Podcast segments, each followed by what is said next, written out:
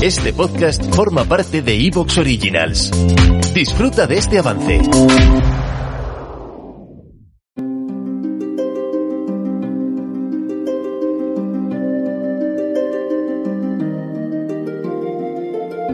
En Claves de Leyenda, con Ana Colmenarejo y Álvaro Anula.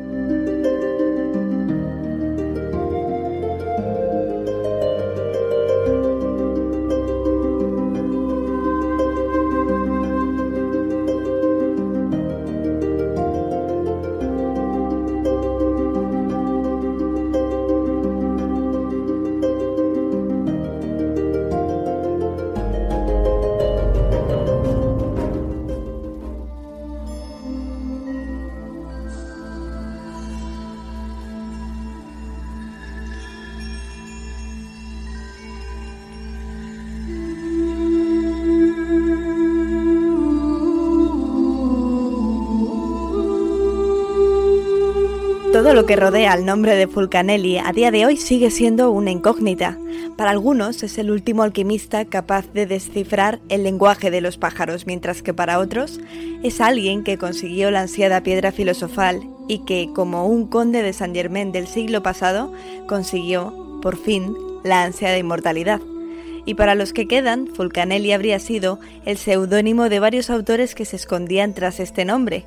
Por tanto, ¿Existió realmente Fulcanelli? ¿Verdaderamente fue el último alquimista? ¿O se trata más de un colectivo que firmaba sus obras con este nombre? Algún día tendremos que hablar sobre este personaje porque la verdad es que da para largo y tendido, pero lo que también da para bastante son sus obras. Unos libros que cuando se leen parece que no están escritos para un gran público, sino todo lo contrario. Parecen estar destinados a unos pocos que a través de un lenguaje restringido, prácticamente iniciático, se les intenta dar mensajes que solo ellos saben entender. Se me viene a la mente, por ejemplo, las moradas filosofales, donde va mostrando diversos enclaves, la mayoría de Francia, como pueden ser castillos, mansiones y casas históricas. Y a todos estos lugares los va dando su significado alquímico, como si quien los hubiera construido fuera un iniciado en el Ars Magna, esto en cuanto a sus moradas filosofales, pero si hay un libro de Fulcanelli que dio la vuelta al mundo, es ese que tiene que ver con las grandes construcciones de la Edad Media. Para este autor o grupo de autores, el término gótico no vendría de godo y bárbaro, sino que vendría de goetia o lo que es lo mismo, magia. Una magia que estaría convenientemente oculta en las grandes catedrales medievales gracias a sus constructores, una magia alquímica que Fulcanelli desvela en su obra más conocida, el misterio de las catedrales.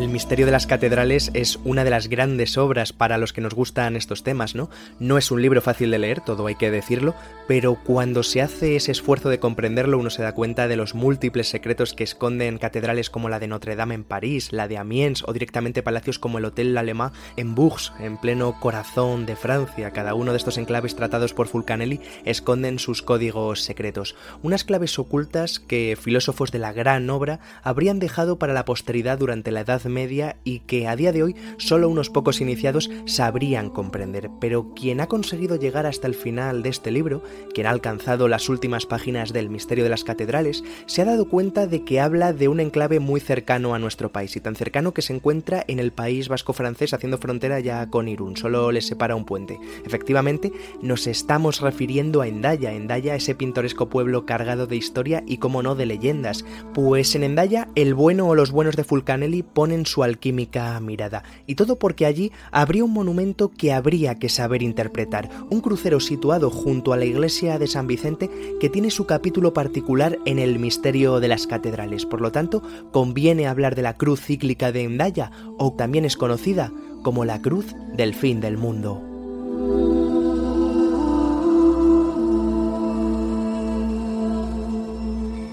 La cruz cíclica de Endaya, gracias a Fulcanelli, se ha convertido en un atractivo para el turismo mágico. Los que han leído El misterio de las catedrales no se vuelven de Endaya sin haber contemplado este elemento, pero sin embargo, ¿cómo es esta cruz? ¿Qué elementos tiene? Pues a simple vista parece un crucero más, pero vamos a darnos cuenta de que no. La cruz de Endaya es propiamente un crucero, es decir, un monumento religioso labrado en piedra que representa una cruz colocada sobre un pilar o fuste. Encontramos cruceros al borde de senderos, caminos, encrucijadas, también se elevan sobre montículos, o en las plazas y calles de pueblos y ciudades, puestos allí como objeto de devoción de peregrinos y caminantes.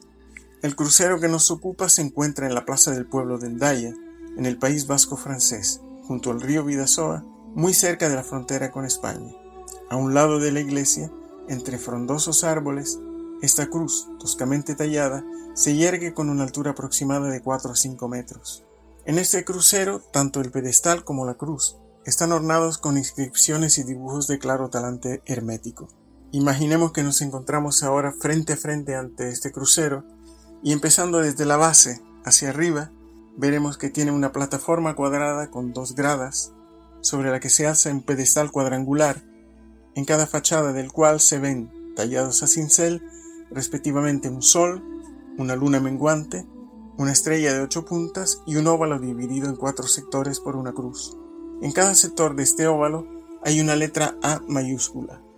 Encima del pedestal se halla el pilar sobre el cual reposa un capitel rematado por la cruz de piedra, en cuyo travesaño se ve una extraña inscripción en dos líneas, O crux, ave spes única, que viene a significar Salve, o cruz, única esperanza.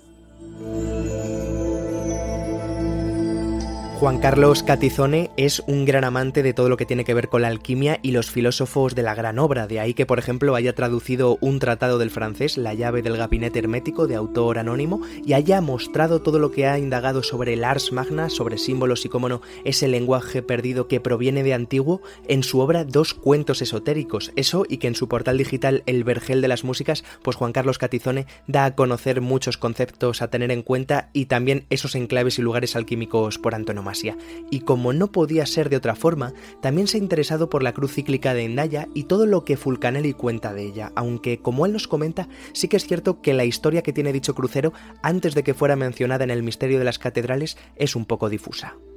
La poca información de interés que he podido recabar acerca de la historia de esta cruz me llega de la mano de Fulcanelli, el gran alquimista del siglo XX. Sin él, con toda certeza, esta cruz no habría tenido nunca la notoriedad que ha llegado a tener. Cuando Fulcanelli visitó Endaya en los años 20 del pasado siglo, quedó impactado por este crucero tan rico en símbolos esotéricos y empezó a indagar acerca de su origen y de su autor.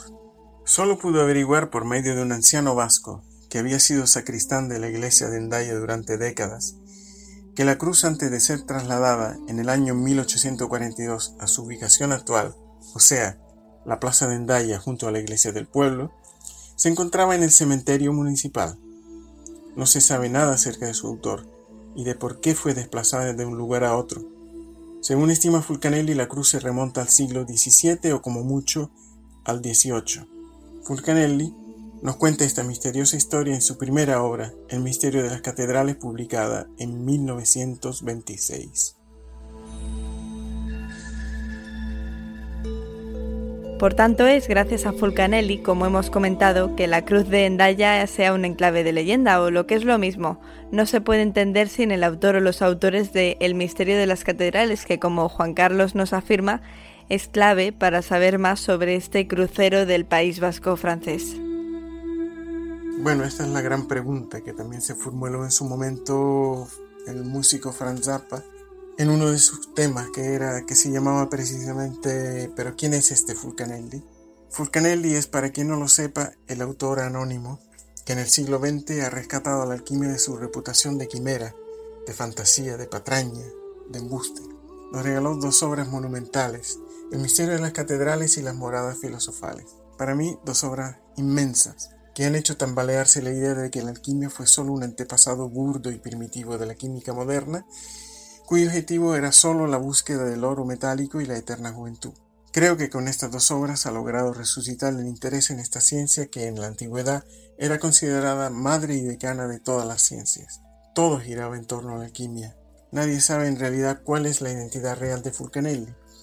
Bueno, se barajan varias personas próximas a él como posibles identidades reales de Fulcanelli, ¿no? Un tal Julien Champagne, pintor, Camilo Flammarion, un erudito de la época, Pierre Dujol, un editor, sería muy largo, muy extenso ponerse a investigar esto y, y realmente creo que no llegaríamos a ningún lado porque no creo que se sepa. Cada día sale un nuevo posible Fulcanelli real, pero no hay pruebas realmente.